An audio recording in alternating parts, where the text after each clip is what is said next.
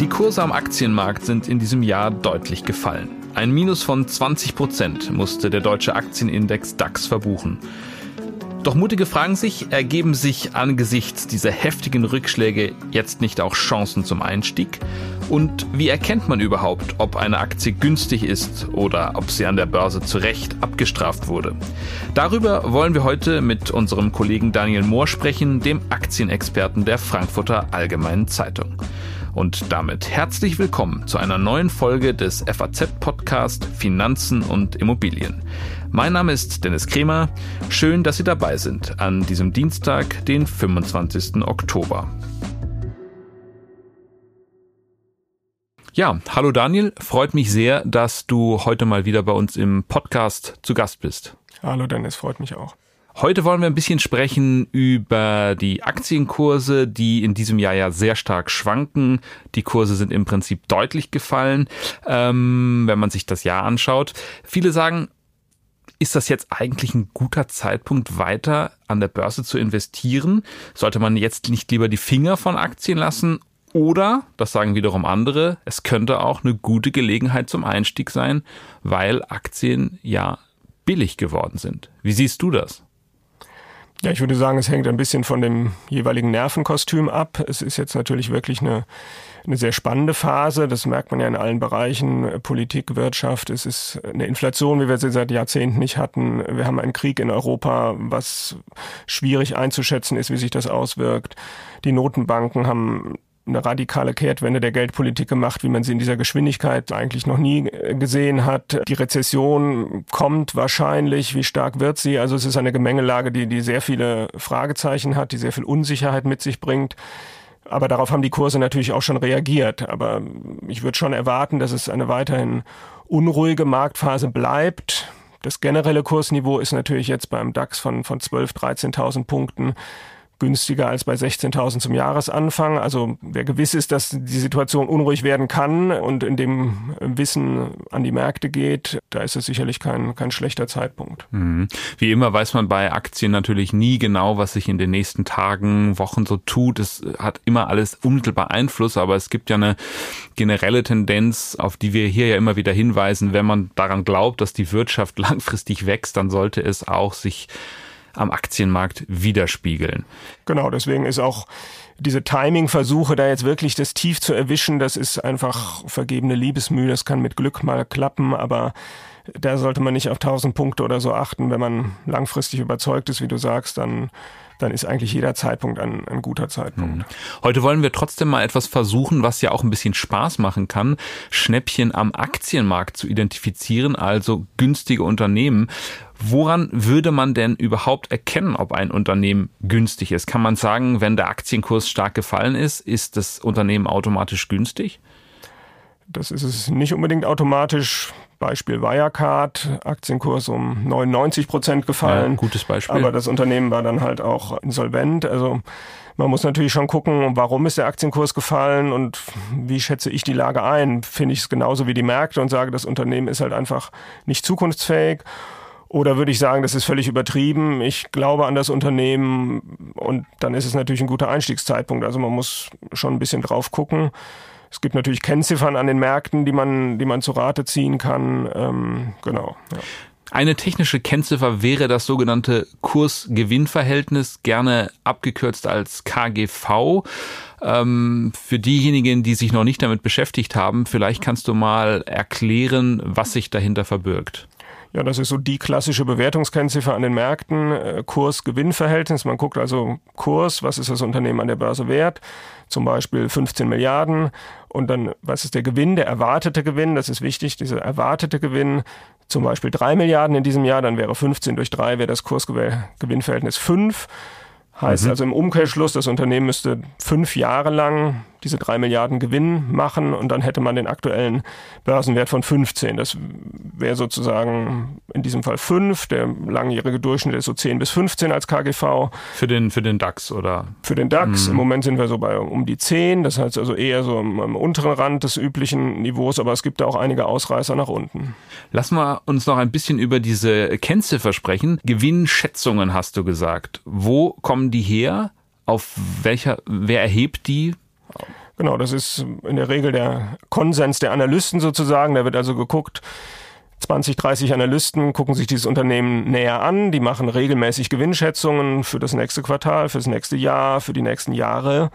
Wenn man die alle zusammenwirft und guckt, was schätzen die, dann kommt am Ende ein erwarteter Gewinn raus. Für dieses Jahr, fürs nächste Jahr und so weiter. Und das zeigt natürlich schon eine große Unsicherheit bei dieser Kennziffer. Ich habe es eben kurz erwähnt, Rezession vor der Tür, hohe Inflation, äh, Notenbankpolitik, was ja. passiert damit? Also diese Gewinnschätzungen sind mit erheblichen Unsicherheiten behaftet. Warum nimmt man nicht den aktuellen Gewinn? Könnte man ja auch machen, das wäre eine sichere Zahl. Das wäre eine sichere Zahl, aber die Börsen versuchen ja immer so ein bisschen nach vorne zu gucken. Wie kann sich ein Unternehmen entwickeln? Nur weil Wirecard letztes Jahr noch einen tollen Gewinn gemacht hat, sind sie halt nicht, nicht zukunftsfähig vielleicht oder auch bei anderen Unternehmen. Der Gewinn ist halt einfach erschwankt und wenn ich jetzt erwarte, Gaskrise kommt, dann würde ich jetzt vielleicht sagen, ein Unternehmen, was extrem gasabhängig ist, da wird der Gewinn vielleicht auch ins Rutschen geraten. Deswegen versucht die Börse immer nach vorne zu gucken und halt diese erwarteten Gewinne dann zu antizipieren. Und das sind in der Regel die Gewinne für das nächste Jahr oder noch für das laufende Jahr. Wie ist das? Also man könnte ja am Jahresanfang diesen Jahres hätte man ja vielleicht auch die, als Grundlage die, den erwarteten Gewinn zum Ende des Jahres nehmen können? Genau, Oder ist da das unterschiedlich? Das ist ganz unterschiedlich. Es gibt die mitlaufende Kennziffer ist die für die nächsten zwölf Monate. Also das ist sozusagen, das läuft dann immer mit und gilt halt für die nächsten zwölf Monate.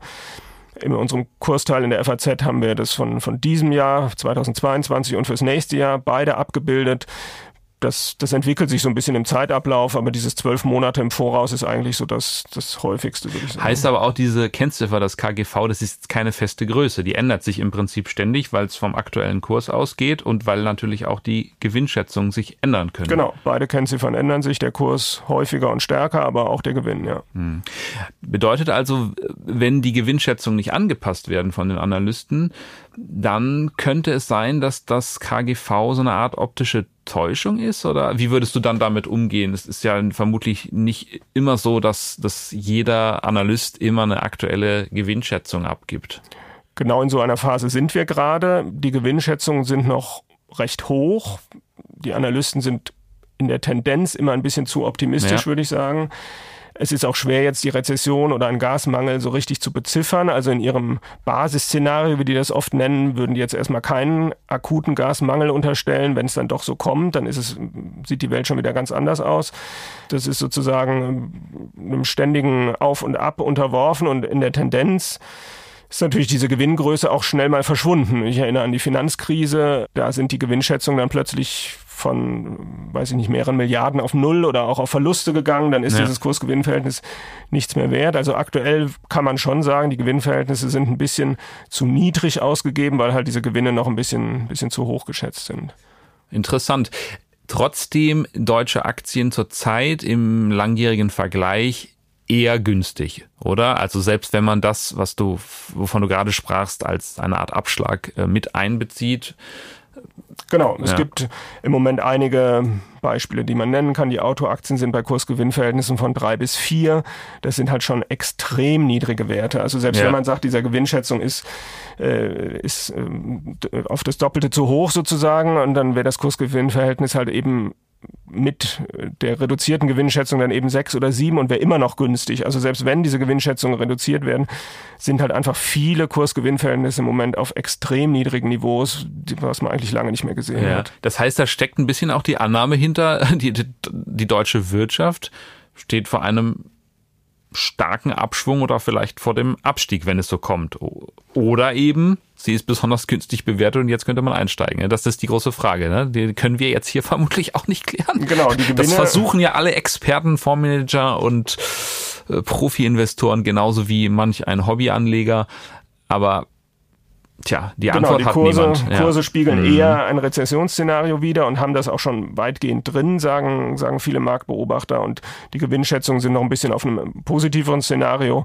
Aber in der Mischung würde ich sagen, ist es schon ein Niveau, wo wirklich auch der Einstieg oder das Suchen nach Schnäppchen äh, sinnvoll ist. Dann lass es uns konkret machen. Welche äh, günstigen Werte gibt's denn gerade? Du hast einiges schon, schon angesprochen, aber wer ist zurzeit der günstigste oder welches Unternehmen gehört zu den günstigsten? Gibt es da einen Namen. Also das Allergünstigste ist im Moment Salzgitter, wenn man dieses Bewertungsmodell sich anschaut. Die sind halt beim Kursgewinnverhältnis von 1, irgendwas. Das schwankt natürlich jeden Stahlkonzern, Tag Kurs. Ne? Genau, ja. Stahlkonzern aus Salzgitter. Das ist natürlich sehr ungewöhnlich. Also das 1,4 oder 1,3 oder je nach äh, Tageswert heißt, die machen in diesem Jahr so viel Gewinn, wie das ganze Unternehmen wert ist. Also ich mhm. kann als Aktionär, wenn ich mich mit einer Milliarde, wenn das Unternehmen eine Milliarde wert ist, macht es auch eine Milliarde Gewinn. Also das ist ein, das ist ein ganz ungewöhnliches äh, Szenario. Das heißt, ich bekomme eigentlich sofort meinen Einsatz wieder raus. Genau, der gesamte ja. Einsatz wird mit einem Jahresgewinn sozusagen schon wieder reingeholt. Ja.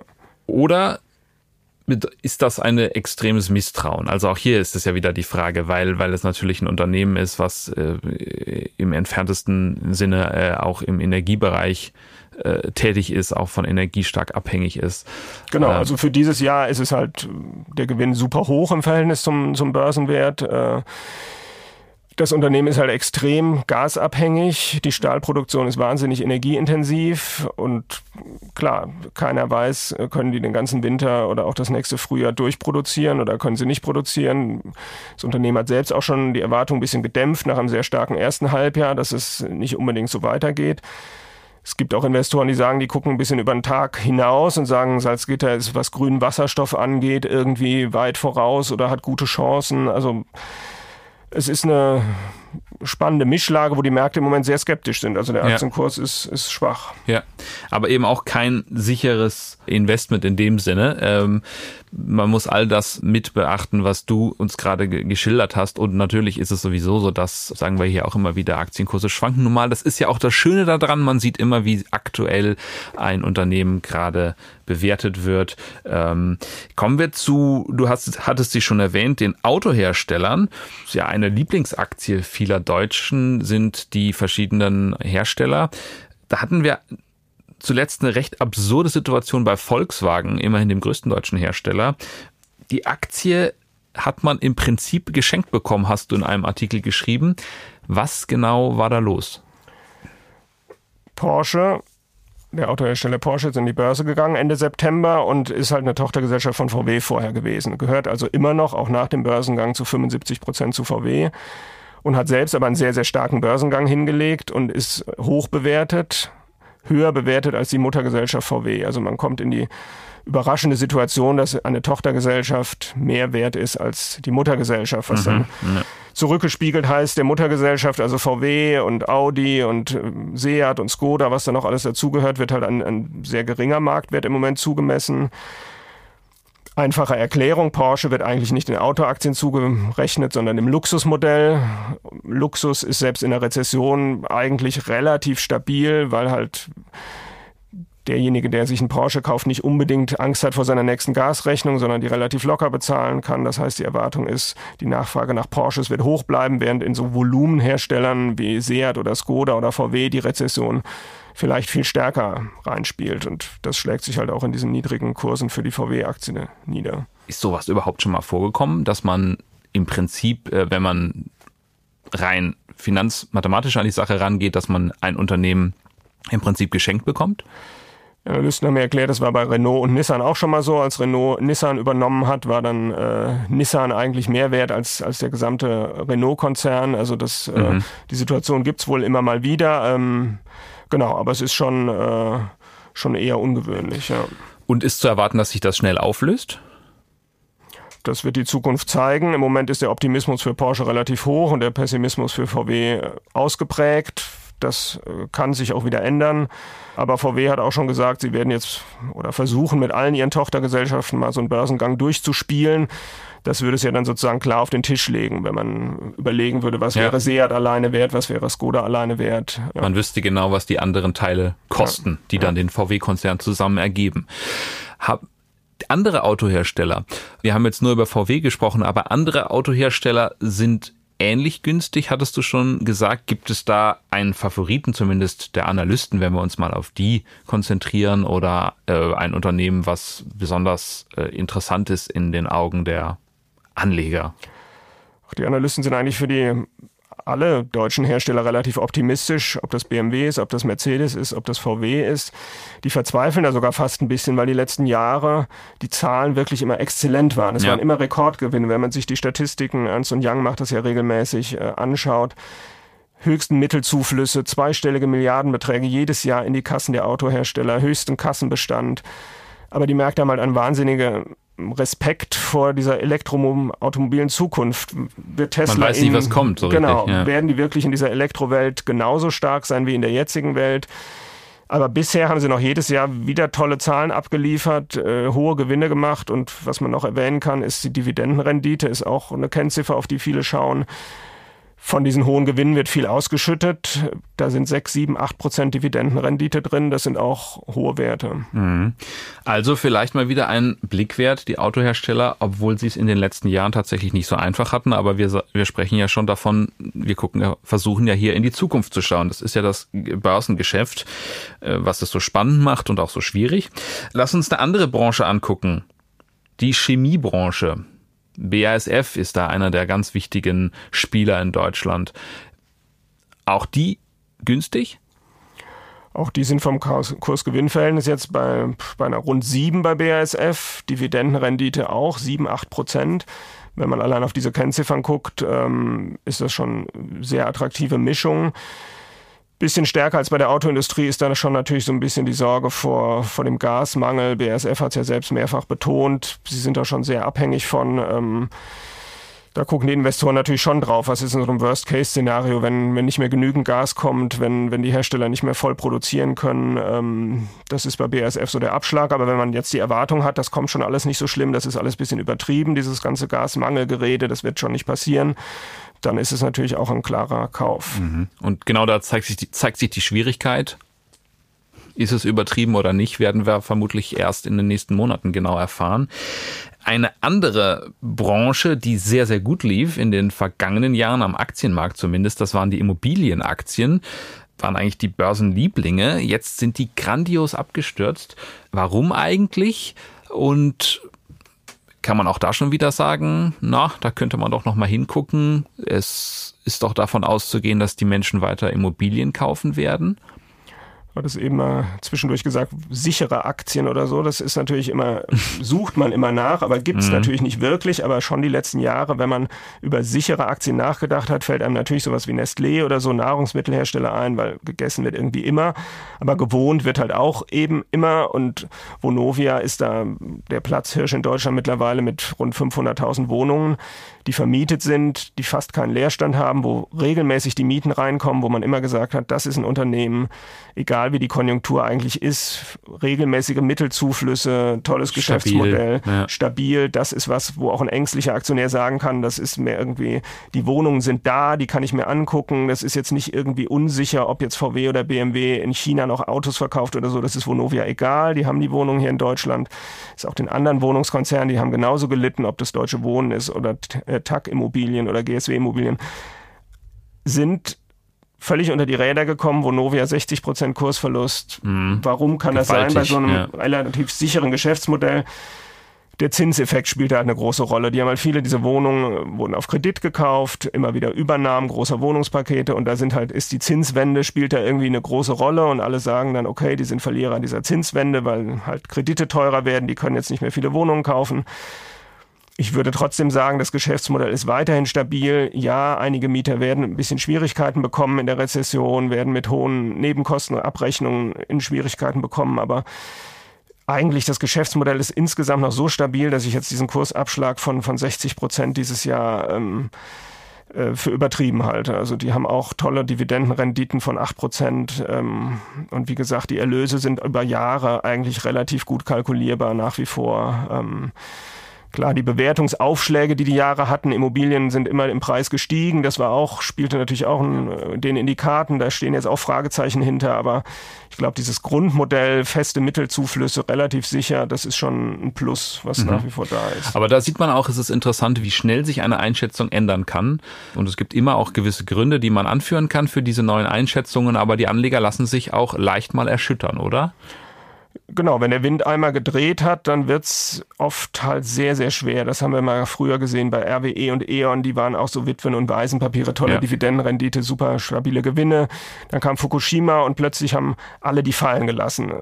Völlig übertrieben teilweise, aber es war so. Bei den Autoherstellern, Tesla kommt auf, Elektromobilität völlig auf der Verkaufsliste, kommen gar nicht mehr aus dieser Ecke raus und im Moment geht's den Immobilienaktien genauso. Da gibt es natürlich Marktakteure, die die jetzt auf, auf die Verkaufslisten gesetzt haben, die auf fallende Kurse spekulieren. Und dann ist es oft sehr schwer dagegen zu halten und aus diesem Negativtrend wieder rauszukommen würden technische Analysten auch sagen, so ein Abwärtstrend ist halt einfach schwer zu brechen. Das ist jetzt schon noch schwierig, da wieder die Wende hinzukriegen. Mhm. Das spielt auch eine Rolle, aber wir sagen ja hier auch immer, ähm, ein bisschen Zeit mitzubringen bei der Geldanlage im Sinne von der, der Anlagedauer, das ist schon sehr wichtig. Ähm, kurzfristiges Spekulieren ist eben schwierig, kann Spaß machen, aber ist, ist schwierig. Kommen wir zu einer letzten Branche, die ich mit dir noch anschauen wollte, die Banken. Die haben uns ja jahrelang immer äh, gesagt, ähm, oh, wir brauchen steigende Zinsen, das ist ist gut für unser Geschäft. Jetzt haben wir steigende Zinsen. Äh, die Bankaktien allerdings sind auch stark gefallen, zumindest die deutschen Bankaktien, also die bekanntesten Commerzbank und Deutsche Bank. Ähm, auch hier stellt sich ja die Frage, ist der Markt da auf dem falschen Fuß unterwegs und das ist eigentlich die Einstiegsgelegenheit für Bankaktien? Gut, die sind auch in dieser negativen Ecke schon seit Jahren, wie ich eben beschrieb. Da ist es auch schwer rauszukommen. Die Zinsen ja. sind klar ein Plus. Wovon die Banken halt auch viel leben, äh, ist das Geschäft mit, mit Übernahmen, die sie finanzieren können, äh, diese M&A-Transaktionen mit Börsengängen, die sie begleiten. Also dieses Investmentbanking-Geschäft, das ist halt schon schwierig in diesem jetzigen Kapitalmarktumfeld. Ähm, aber prinzipiell, wie du sagst, eine Deutsche Bank oder so ist auch auf extrem günstigem Kursniveau unterwegs. Hat eigentlich die, auch die Wende mittlerweile geschafft. Es wurde nicht so wirklich honoriert an den Märkten bisher. Also ich glaube, auch da ist auch äh, Luft nach oben. Mhm. Ein Risiko sind natürlich immer noch mögliche Kreditausfälle in einer richtig starken Rezession. Auch das spielt sicherlich eine Rolle. Bei Bankaktien ist es ja auch interessant, dass hin und wieder nicht nur auf das Kurs-Gewinn-Verhältnis geschaut wird, sondern auch da gibt es eine Kennziffer, das Kurs-Buchwert-Verhältnis. Das ist aber speziell für Bankaktien, oder? Das äh, Nee, das gucken Meines Wissens wird es nicht so häufig angeschaut, aber sag ruhig, es nee, kann es wird nicht, anders wird nicht häufig ja. angeschaut, aber gerade wenn es in den Märkten kräftig runtergeht, dann guckt man doch manchmal auf diesen Buchwert, also was steht in diesen Bilanzen eigentlich drin. Äh, ähm, auch das ist natürlich Risiken unterworfen. Die Wirecard-Bilanz hat sich in Luft ausgelöst, aber selbst wenn keine kriminelle Energie drin ist, was ist eine Autofabrik wert, wenn man die Autos nicht mehr so richtig braucht, die Maschinen nicht mehr so wertvoll sind? Aber haben jetzt nochmal ein paar darauf hingewiesen, so richtig, dass das Kurstief am Aktienmarkt ist oft erst erreicht, äh, wenn äh, der DAX so auf dem Kurs-Buchwertverhältnis angekommen ist. Also da sind wir jetzt noch ein ganzes Stück von entfernt. Also diese tiefsten Tiefs in der Finanzkrise oder auch nach 2000 der Dotcom-Blase sind dann schon irgendwie in Richtung Kurs-Buchwertverhältnis gefallen. Also da guckt man also schon von auch eins dann, ne? Auch von eins. Das genau. würde bedeuten, die Kurse äh, entsprechen im Prinzip dem Wert dessen, was die Unternehmen an Fabriken haben. Genau, Patenten, ja, so. äh, Grundstücken. Und dann ja. kann man sagen, eigentlich kann es rein logisch nicht darunter, darunter fallen, auch wenn das auch möglich ist, aber genau, also ähm, Zweifel können die das alles ja, verkaufen ja. und würden dann zumindest äh, genau Aha. den Börsenwert ja. wieder reinkriegen. Sehr spannend. Es heißt aber, glaube ich, wenn wir jetzt ein bisschen zusammenfassen, jetzt alleine auf das Kurs-Gewinn-Verhältnis zu schauen, von dem wir sprachen, auf das KGV, das wäre sicherlich ein bisschen wenig bei der Aktienauswahl. Es müssen mehrere Dinge zusammenkommen, oder? Wie siehst du das? Also, oder würdest du, würdest du sagen, na, man kann ruhig allein auch nach der Liste gehen und sich jeden Tag die Kursgewinne an, Verhältnisse anschauen und dann sagen, den billigsten kaufe ich einfach? Ich würde immer vor allem als erstes auf das Geschäftsmodell gucken. Ähm, ja. Verstehe ich das Geschäftsmodell? Weiß ich, was sie machen? Ich bin da ein Freund von diesen starken Marken, äh, die man kennt. Warren Buffett auch, Coca-Cola oder sowas. Äh, McDonalds, also alles das, was man selber auch gerne konsumiert, wo man denkt, das machen vielleicht auch andere, das könnten gute Geschäftsmodelle sein. Das sind auch Unternehmen, die starken Marken, die oft eine Preissetzungsmacht haben, die also auch in dieser Energiekrise diese hohen Kosten eher weitergeben können und weiterhin gute Geschäfte machen. Also da würde ich schon drauf gucken, auf diese Geschäftsmodelle. Und wenn dann eins solcher Unternehmen, die ich sowieso gut finde, dann noch im Kurs 40, 50 Prozent jetzt runter sind, dann würde ich sagen, ist das eine sehr attraktive Kombination. Was ich vielleicht generell auch noch sagen würde, ist, ein Verlustjahr kommt selten allein. Also ähm, äh, kommt meistens allein, Entschuldigung. Ah, okay, das ist allein. wichtig, ja. Verlustjahr kommt meistens allein. Äh, mhm. Wenn man sich die letzten 60, 70 Jahre am deutschen Aktienmarkt anguckt, bis auf das Jahr 2000, wo es danach ein, zwei Jahre runterging, drei Jahre runterging, ist es fast sonst immer nur ein Jahr gewesen und danach haben sich die Kurse wieder erholt. Also so ein bisschen positiver Blick nach vorne. Es ist schon viel viel Negatives in diesen Kursen drin und mhm. dann kommt auch irgendwann die Wende nach oben wieder. Das wäre schon ein schönes Schlusswort, aber ich habe noch eine letzte Frage an dich, lieber Daniel. Wir sprechen ja immer hier davon, wie schwierig es ist auch ist, den Markt zu schlagen und dass das eigentlich jetzt im, im, im Schnitt äh, über Jahre eigentlich kein Profi schafft. Warum würdest du sagen, sollte man das vielleicht als Anleger trotzdem mal versuchen in solchen Momenten? Oder was kann, kann das auch, würdest du sagen, kann auch ein bisschen Spaß machen? Man muss eben wissen, was man da genau tut und jetzt nicht sein gesamtes Erspartes auf diese Gelegenheiten setzen. Ich glaube, das ist ohnehin klar. Genau, ich würde sagen, wenn man die Sache rational angeht und einfach nur eine vernünftige Geldanlage haben will, dann macht man einfach einen Sparplan auf, auf einen Indexfonds und gut ist, spart er mhm. regelmäßig ein, guckt gar nicht, was die Märkte machen, muss sich dafür auch nicht interessieren, weil man das Geld nicht in drei Jahren braucht oder in fünf, sondern vielleicht in 20 oder 30. Das wäre sozusagen das rationale Vorgehen. Aber die wenn man Basis sagt, vielleicht, ja. ja. Oder die Basis. Aber wenn man sagt, mich interessieren diese Märkte, mir macht das Spaß, ich gucke mir gerne Unternehmen an, ich äh, habe da so ein bisschen ja, Freude dran, ähm, dann kann man natürlich gerne nach diesen, diesen Schnäppchen suchen und kann auch, also ich würde sagen, nicht nach einem, sondern dann halt nach zehn oder zwölf, also ein bisschen streuen. Aber das kann einem natürlich auch Spaß machen und da kann man auch natürlich Erfolg haben bei. Also wir haben gehört, Aktienanlage kann auch Spaß machen, sogar in diesen Zeiten. Vielen Dank, lieber Daniel. Danke dir, Dennis. Ja, und dann sind wir auch schon wieder bei unserem Ding der Woche. Ich habe mal wieder eine Literaturempfehlung mitgebracht, diesmal aus der Welt der Notenbanken, was ganz gut passt, denn am Donnerstag wird die Europäische Zentralbank zu ihrer nächsten Zinssitzung zusammenkommen. Und das Buch, das ich empfehlen möchte, das ist ein echter Krimi, kommt zwar im Gewand des historischen Sachbuchs daher, aber ist sehr, sehr spannend. Es geht um vier Notenbanker, an die sich niemand mehr erinnert, die aber die Welt verändert haben. Ich nenne hier mal die Namen Montague Norman von der Bank of England, Emile Moreau von der französischen Banque de France, Jalmar Schacht von der Reichsbank und Benjamin Strong von der Federal Reserve Bank of New York. Ja, man mag sich fragen, warum soll ich mich jetzt mit diesen vier Leuten beschäftigen? Es hat einen bestimmten Grund. Diese vier standen in der Zwischenkriegszeit, also in den 20er Jahren des vorigen Jahrhunderts, ihren jeweiligen Notenbanken vor und versuchten damals den sogenannten Goldstandard wiederherzustellen, also die Bindung des Währungssystems an Gold. Mit diesem Versuch haben sie die Welt in eine echte Krise geführt. So schreibt es zumindest der indisch-amerikanische Autor Liaquat Achamed, nicht so ganz leicht auszusprechen. Diese Krise nannte man dann später die große Depression und man hatte diese Banker, wie gesagt, eigentlich vergessen, bis sie Achamed in seinem Buch wieder hat aufleben lassen. Und das heißt auf Deutsch die Herren des Geldes, wie vier Bankiers die Weltwirtschaftskrise auslösten und die Welt in den Bankrott trieben. Auf Englisch heißt der Titel Lords of Finance. Das Buch ist eigentlich schon etwas älter, stammt aus dem Jahr 2009, aber es ist in diesen Tagen doch sehr aktuell und fast ungeahnt aktuell. Äh, schließlich müssen die Notenbanken jetzt auch so manch schwere Entscheidungen treffen und ich kann nur empfehlen, sich das Buch mal anzuschauen. Es ist wirklich sehr spannend. Und das war's auch schon wieder mit unserer dieswöchigen Folge des FAZ-Podcasts Finanzen und Immobilien. Wenn Sie Fragen haben, Themenwünsche oder andere Anregungen, schicken Sie uns eine E-Mail an podcast.faz.de oder schreiben Sie uns auf unseren Social-Media-Kanälen. Wir freuen uns, wenn Sie uns abonnieren und wenn Sie uns weiterempfehlen. Zu finden sind wir überall dort, wo es Podcasts gibt. Und schauen Sie auch gern mal in, in unsere LinkedIn-Gruppe, da gibt es auch immer wieder interessante Posts. Tschüss, alles Gute und bis nächste Woche.